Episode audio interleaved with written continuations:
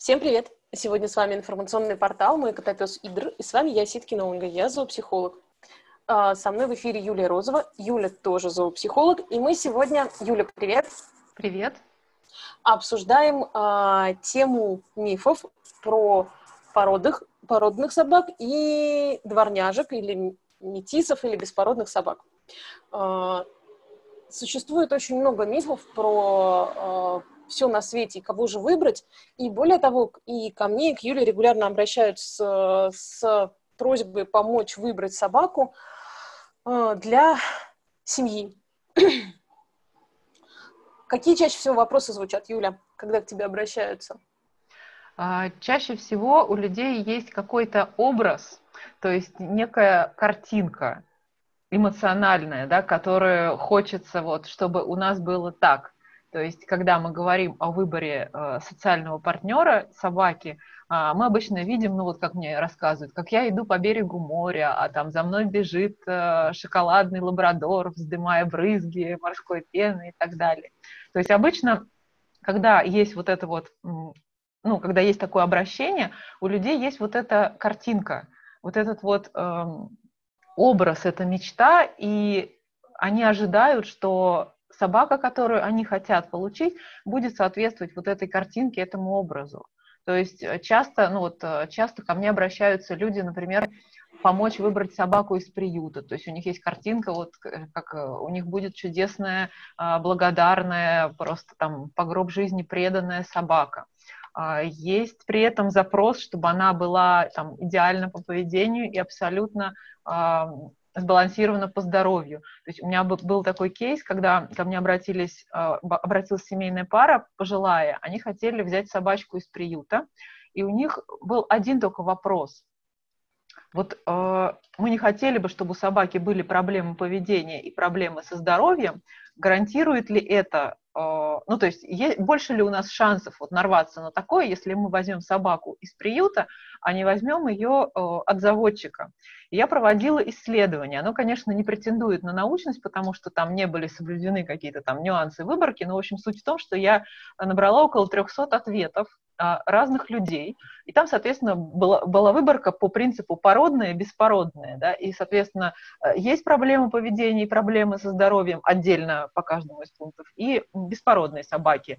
Нет проблем поведения, есть проблемы поведения, есть проблемы со здоровьем. Ну, в общем, там вот по этим параметрам была выборка. И когда я э, про, так сказать, собрала эти результаты, проанализировала, оказалось, что абсолютно в равной степени, как у породистых собак из питомника, так и у беспородных собак там, с улицы, приюта, там, от кураторов и так далее, возможны вот в, ровно вот в равной степени и проблема поведения, и проблемы со здоровьем, то и другое, и отсутствие того и другого. То есть с этой точки зрения как бы Короче, как везет, вообще непредсказуемо. Да, да, то есть картинка э, такая, да, то есть что если мы берем собаку из питомника, э, у нее не будет, у нее будут какие-то гарантированные, э, там, скажем, породные качества. Ну да, плюс-минус в целом, возможно, так и есть, но с точки зрения того, что у нее не будет проблем поведения или не будет проблем со здоровьем, ну, гарантий, к сожалению, в реальности нет. Ну, то есть а, у меня ощущение, на самом деле, что когда берется собака определенной породы, единственная гарантия, которую хозяева получают, это Это размер, вид. цвет. Да, да, и внешний вид. А дальше, а, ну, то есть со здоровьем а, здесь очень интересная тема по поводу того, что у нас ну, то есть получилось, что нет ветеринара, но мы уже много обсуждали эту, эту тему и с Асей, mm-hmm. и с Алисей в эфирах, что у собак породных, э, чем меньше. В общем, что надо каждую породу смотреть, и кроме того, что породу, надо смотреть еще у кого берете. Потому что э, есть истории про, например, ирландского волкодава, которая в начале века была, осталась одна самка ну, одна сука ирландского волкодава, и все сказали, о, боже мой, надо срочно вос, э, восполнять породу, восстанавливать. Да и ее размножать. И в итоге в начале века было бутылочное горлышко, и все ирландские волкодавы, они пошли от одной матери. Офигеть. Ну, как бы к чему это, к чему это приводит? Это приводит к тому, что собаки, например, очень мало живут.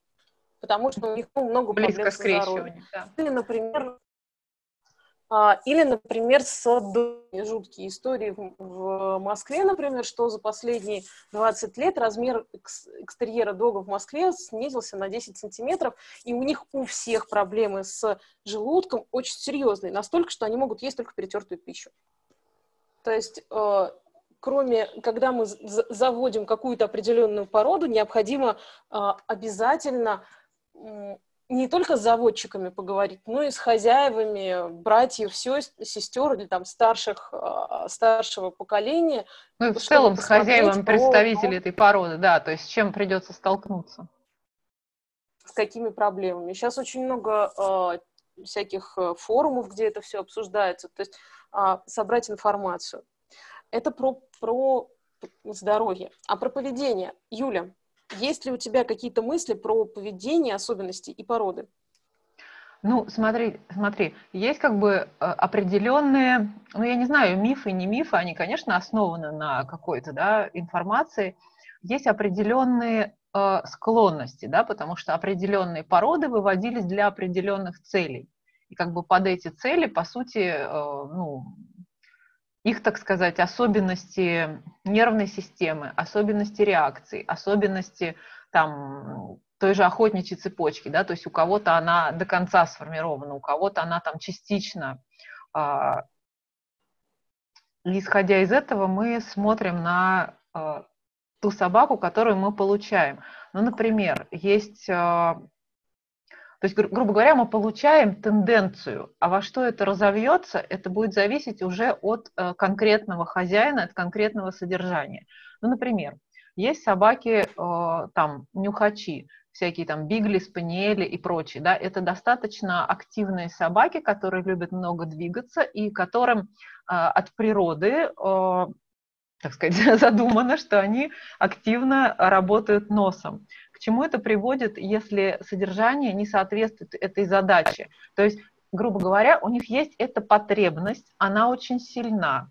Если эта потребность не реализована в полной мере, если Помимо этого, какие-то другие условия содержания стрессовые, то есть собака постоянно испытывает стрессовые нагрузки, мы видим как бы низшую проработку этого качества. То есть собака будет жрать земли, будет разносить квартиру, то есть, э, ну, понятно, она будет уходить в реактивность. Если, это, ну, если собака благополучна и ее потребности реализованы, они могут быть прекрасны в ноузворке, они могут э, филигранно, э, изумительно работать носом, а, ну, то есть они могут выполнять какие-то рабочие задачи, могут э, просто в качестве, так сказать, а, быть успешным в этом спорте, могут а, развлекать, так сказать, своих хозяев вот этими активностями, но это обязательно, то есть я не знаю ни одного там спаниеля бигля, который не любил бы нюхать, да, и нереализация этой потребности приводит к проблемам поведения, и это надо учитывать. Есть собаки, которым пофигу вообще, вот у меня собака, она не нюхач, не в этом месте как бы ничего не чешется. И, соответственно, такой вот проблемы э, у нее точно не будет. Вот это породная особенность. Ну вот так и есть. Но при этом интересно то, что если э, брать э, дворняжку из приюта, то э, не, неизвестно, У нее может вылезти любая склонность, да. конечно. Да. То Потому есть что там... мы можем, конечно, я все жду, когда генетические тесты станет так же просто сделать, как, э, там, не знаю, анализ крови, и на самом деле это время не за горами, может, уже. А, тогда можно плюс-минус понимать, что там в твоей собаке намешано, если это метис. А вот, и исходя из этого что-то там предпринимать. Но Слушай, на самом деле... Собака, которая у меня была, которая Циона, она нюхала как сумасшедшая. Она брала след и шла по следу, могла идти всю прогулку. Хотя... Ну вот, понимаешь, я тебе честно скажу, что есть вот вещи, например, тоже э, истошное вот это нюхание, оно не всегда связано с породной э, потребностью. Иногда собаки в стрессе много нюхают. Иногда mm-hmm. это такая компенсаторика, то есть когда они просто ну, так справляются со стрессом. И это вообще не связано с э, ее потребностью поисковой нагрузки. Вот, поэтому здесь э, сложно об этом говорить в разрезе, это относится именно к породным особенностям, или это, например, собака так реализует э, стресс, выводит, да, поэтому точно так же бигль может э, яростно нюхать от стресса, например. Ну, то есть вот кто проверял, то есть как это исследовать, вот для меня это большой вопрос. То есть, например, вот есть собаки, вот всякие там гончие легавы, э, ну вот их низшая проработка, да, вот этот вот черный сектор, это то, что они там убегают в лесу, что у них в ушах бананы, что их не дозовешься, нельзя а, там их отпустить с поводка. Если собака благополучно проработана, у меня есть такие собаки, они просто, ну, прекрасны, да, они там очень любят ходить, нюхать в лесу, но при этом они точно так же управляемы, да, но зато, например, вот у них есть благословенное качество, они лояльны к скученности, то есть они прекрасно могут жить там с двумя-тремя собаками и быть абсолютно в этом лояльны. То есть можно использовать вот эти породные качества для каких-то задач. То есть если там, допустим, ну, собак несколько, э, то там гончая будет прекрасным компаньоном в компании. Вот. Но э, не каждая гончая будет убегать в лесу, если ее только-только спустить с поводка. И так же, как и там есть и метисы, и терьеры, которые точно так же там... И это не зависит от их породы, это зависит уже от э, контакта, от, э, скажем так, опыта конкретной собаки.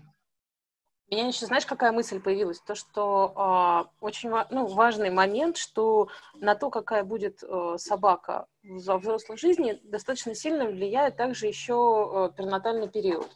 Да. И, например, собаки из питомников, то есть, соответственно, рабочие породы собак, они имеют какие-то э, специфические особенности, которые их отделяют сразу как рабочую собаку. И собаки, взятые из питомника, вот именно место, где решетки, где много-много собак вот в этих решетках живут они э, и там рождаются, и там беременеют, они достаточно специфичны. У них у всех есть особенности, mm-hmm. которые, в общем, ну, то есть работая с такими собаками, это считывается.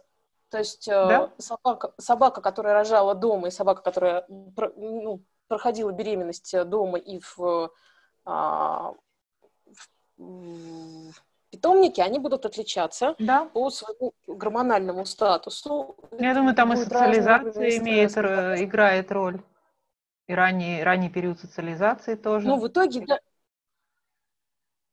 Вот, и поэтому многие истории, со, что с рабо, рабочих собак берут из питомников. И в итоге получаются очень сложные собаки, не потому что они сами по себе сложны, а потому что вот, ну, их э, ну, еще с рабочими собаками тут такая история, что их берут люди, которым нужны рабочие собаки. И это значит специфика воспитания, да, специфика работы. Честно говоря, э, у меня очень мало опыта, когда, например, э, собаку, э, ну, рабочей породы, ну, допустим, бордер колли, да, или малинуа, брал человек с другой задачей, у которого была задача воспитать из нее собаки-компаньон, потому что, ну, обычно задаешься вопросом, ну, зачем? Можно взять какую-нибудь другую породу, да, вот, но э, тот небольшой опыт, который вот я наблюдаю, показывает, что в целом при соответствующем подходе это получается такая же, в общем, э, комфортная собака-компаньон, но на это требуется гораздо больше усилий. Ну, ты знаешь, я в Израиле просто регулярно, ну, не регулярно, но вижу истории про то, как люди берут э, тех же малинок, но а, для себя, а не для работы. Ну, как бы, что из этого получается? О, к нам Наташка подключилась. что там много разных особенностей. Смотри, мы поговорили про э, внешний вид и размер, про здоровье, про поведение. Вот э, мне кажется, э, важно еще сказать про моду. Угу. Про то, что очень часто собачек подбирают э, для себя, исходя из э, ну, то есть они появляют, их становится какая-то, вот начинается волна моды, их становится так много везде, что они появляются во всех фильмах, они появляются да. в мультиках, они появляются в рекламных, и а, они появляются на всяких а, одежках, и смотришь, ты раньше два года назад не знал, кто такой Корги, а теперь у тебя тапочки с Корги, а, пижама с Корги, сумка с Корги. И я иду на фильм, где Корги, и кажется, я хочу Корги. О, я вот, точно а хочу этом, Корги. А, но при этом совершенно без понимания того, что это, например, очень серьезная собака. Ну, что это ну, нормальная, полноценная собака. Да, к сожалению, это правда так, и мы знаем э, эти волны, да, у нас были Лесси, у нас были электроники, у нас были, кто там, Джек Расселы после фильма «Маска», Uh, у нас были лабрадоры после Марли и я, хотя, на мой взгляд, этот фильм прекрасно демонстрирует как бы о том, что такое реактивная собака и как не надо ее воспитывать, и как трудно с ней жить. Вот, поэтому, да, реально собаки потом становятся жертвами этого имиджа, то есть э, образ, э, ну, всегда есть образ немецкой овчарки, у которой послушание — это как встроенная функция, которая является, там, ну, находится в голове с рождения, поэтому, да, иллюзии э, из кино, потом за них приходится дорого расплачиваться собакам и их хозяевам.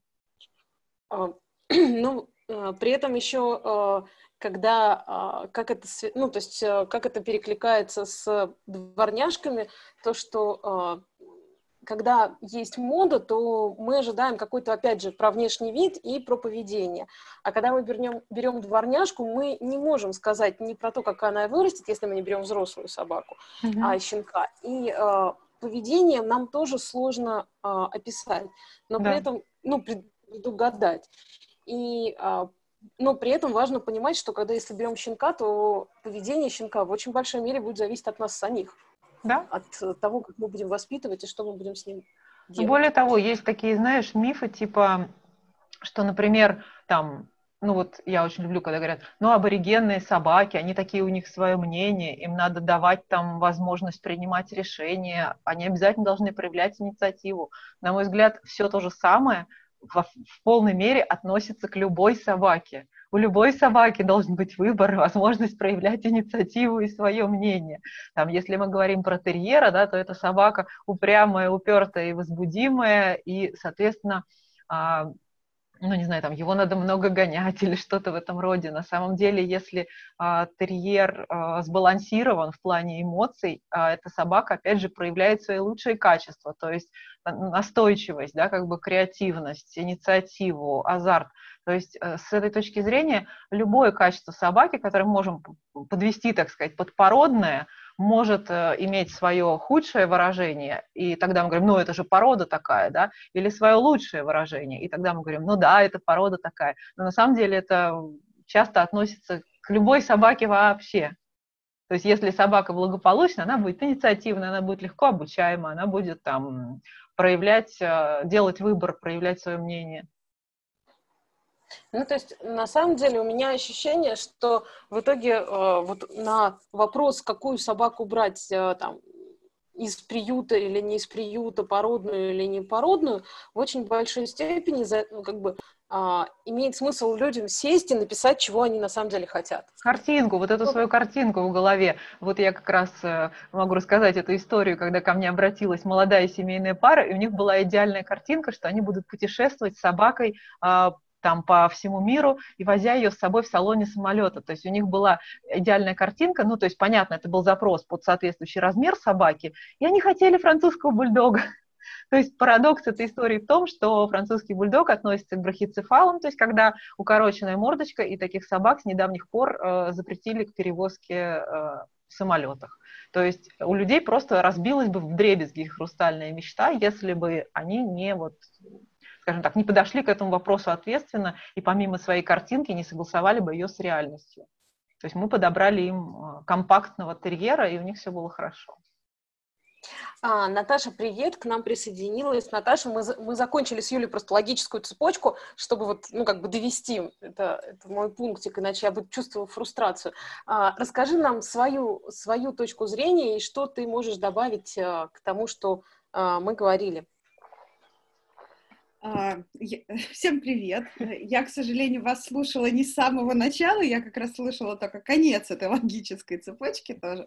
Поэтому я не знаю, что вы обсуждали до этого. Ну, скажи вот. просто, что ты думаешь да, об этом. Но я, я скажу, что я думаю, собственно, по поводу а, дворняжек или породистых собак.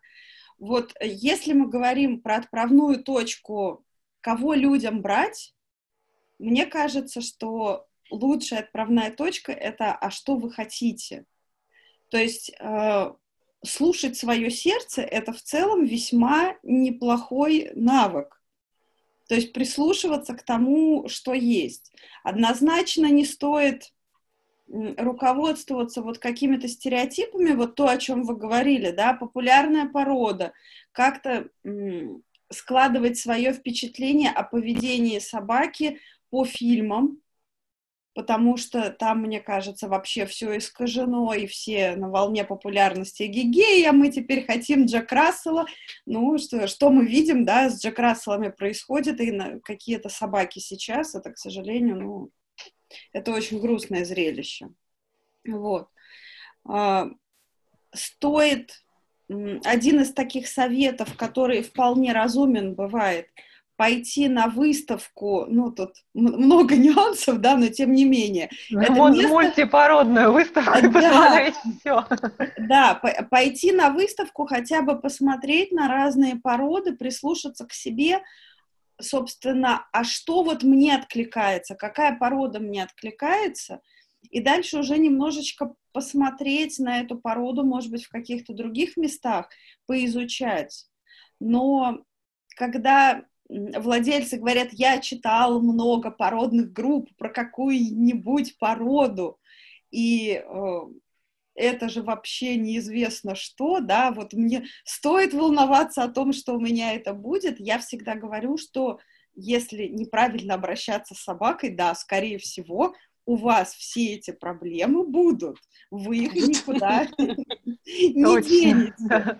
Да, на самом деле еще тут очень интересно, вот и как раз совершенно показательно как раз к этой теме, а, видела недавно пост в, э, в соцсети, человек пишет, а вы знаете, я все-таки задумался там или задумалась о том, чтобы завести собаку, и вот какую бы породу вы мне посоветовали? Классно, да, я видела этот пост. Вот, и там разброс мнений просто широчайший. Там были вполне разумные, то есть, ну, из серии «Прислушайтесь к себе» и все прочее, там были вопросы человеку, а что вы хотите вообще? И человек говорит, ну, там, я не знаю, может быть, какую-нибудь хаски. И тут же человеку что прилетает в ответ? Ой, да вы знаете, это же такая порода, с которой нужно так гулять по пять часов. Гулять, да. А вы выдержите, это очень требовательное количество физической нагрузки породы. И вот эти вот мифы, они на самом деле тянутся, тянутся, и людей очень сильно дезориентируют. И я вполне допускаю, что человек может запутаться во всей этой информации и сказать, да ну, пойду-ка я в приют, возьму себе там собаку. Ну, там тоже есть свои мифы, понимаешь? Конечно, да, там мифы другие. Там мифы, что собака будет благодарна всю жизнь, это вот один из таких, да? Да, я, это я мы же... говорили да, как раз, да. да. Вот, она будет мне лобызать пятки. ну, не в таком смысле, но тем не менее, она мне благодарна, и поэтому все, все будет отлично. Поэтому вот, наверное, лучший совет начать с того, чтобы послушать себя. И после того, как прислушаться к себе, посмотреть на этих собак в реальности Потому что то, что пишут в интернете, это очень-очень сильно искажено. И, в принципе, как один из вариантов, обратиться к специалисту за консультацией именно на стадии подбора. То есть специалист не решит за человека, какая собака ему лучше. Но специалист поможет найти опорные точки, благодаря которым человек сделает правильный выбор что, что бы ему хотелось, да, какую собаку ему бы хотелось приобрести. Вот, потому что, ну, при всем многообразии собак все равно собака — это собака. Вот, это все равно... Я, я знаешь, подумала сейчас то, что а, еще один из мифов, что на дворняжек надо тратить меньше денег. Что И они что они меньше болеют. Ну, про болезни мы говорили, что это не так, что не, э, Юля рассказывала про там, сво, ну, свое классное почти исследование. А, вот. А про то, что на них меньше денег. И здесь, а, что это совершенно не так, потому что деньги идут на еду, на здоровье, на, а, там, на уход. Но при этом ух- ухаживать за ними надо за всеми надо ухаживать, всех надо кормить, и всех надо... Всем нужен груминг. Я, я на самом деле уже прям представила, да, приходит человек, в ветеринарную клинику, а там, значит, написано укол породным собакам 500 рублей, дворняжкам 250, да, приходит грумер, там тоже, да, такая-то процедура, 1000 рублей, на дворняжку, а, ну раз у вас дворняжка, конечно, 500 рублей. Не, ну, как бы просто ощущение, что а, с уход за простой собакой может быть проще, потому что она менее требовательна, что ее можно кормить едой проще, что у породных собак такие там, проблемы со здоровьем, а у дворняжек э, можно кормить простой едой. Ну, я, я думаю, скорее еще это, это связано с тем, что их там надо водить на выставки, и это своя статья затрат, их там надо дрессировать, а это своя статья затрат. То есть вот, э, возможно, отсюда ноги растут, не знаю. Ну да, дворняжки же, как известно, умные сами по себе, поэтому да. сразу обучать их не нужно, да. И на выставках экономить. Да, поскольку они а, ну, как бы меньше болеют и вообще у них здоровье намного лучше, то, конечно, менее требовательны к качеству еды, да, то есть я думаю, что здесь вот такая какая-то цепочка прослеживается, но насчет стоимости, я думаю, да, можно у любых волонтеров спросить, во сколько им обходится содержание спасенных, вполне себе я Без... думаю, каждый, кто брал собаку из приюта, расскажет про свои инвестиции в первый год. В принципе, на них можно пару-тройку породистых щенков нормально так прикупить. Ну, на, Ладно на... вам пугать, по-разному бывает. Ну да, согласна, но это не исключено. Тут кому как повезет, да, то есть бывает, действительно бывают очень разные ситуации. Бывают собаки из приюта, которые, ну, правда, там пара консультаций зоопсихолога и в целом никаких больше. Не, бывают вообще, которые без проблем, но как бы на их основании строить логическую цепочку, что так всегда, э, ну, как бы я считаю, не очень корректно. То есть это скорее исключение, чем правило. Да, я, я пока все истории, которые читаю в интернете, то есть я не могу судить по своим клиентам, потому что понятно, что ко мне не приходят в основном с благополучными животными, да, все же у людей есть какие-то сложности, но даже если почитать в интернете различные интервью, статьи на тему того, как люди взяли собаку из приюта, все равно все сталкиваются с определенными сложностями. Но фигня в том, что они не связаны с большей вероятностью с породными качествами, а исключительно связаны с э, опытом, который собака получает, э, то есть стрессовый опыт, который накладывает э, отпечаток да, на поведение. Там никакое, никакого отношения к породе, к тому, скорее, метисом какой породы собака могла бы быть. Вот То есть мы... ровно точно так же породистые собаки, которые были забраны из каких-то неблагополучных условий содержания, имеют э, множество проблем поведения, не связанных с их породой, а связанных с пережитым стрессом.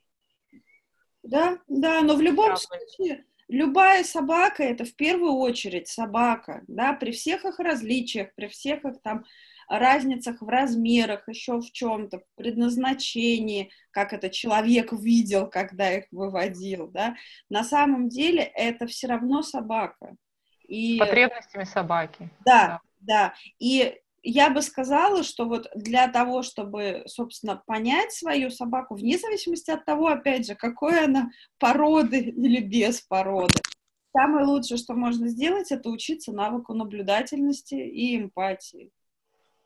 И ну, вот это... есть, смотрите, если мы подводим итоги, то а, итог такой, что а, дворняжка или породистая собака, что на самом деле а, количество а, проблем, которые мы можем огрести, будет примерно одинаковое. А в чем разница? Разница в том, что если мы сталкиваем, берем щеночка, то а, у нас, а, если мы берем породную, породного щенка, у нас более ожидаемо, а, какого внешнего вида у нас будет собака. Размер и внешний вид.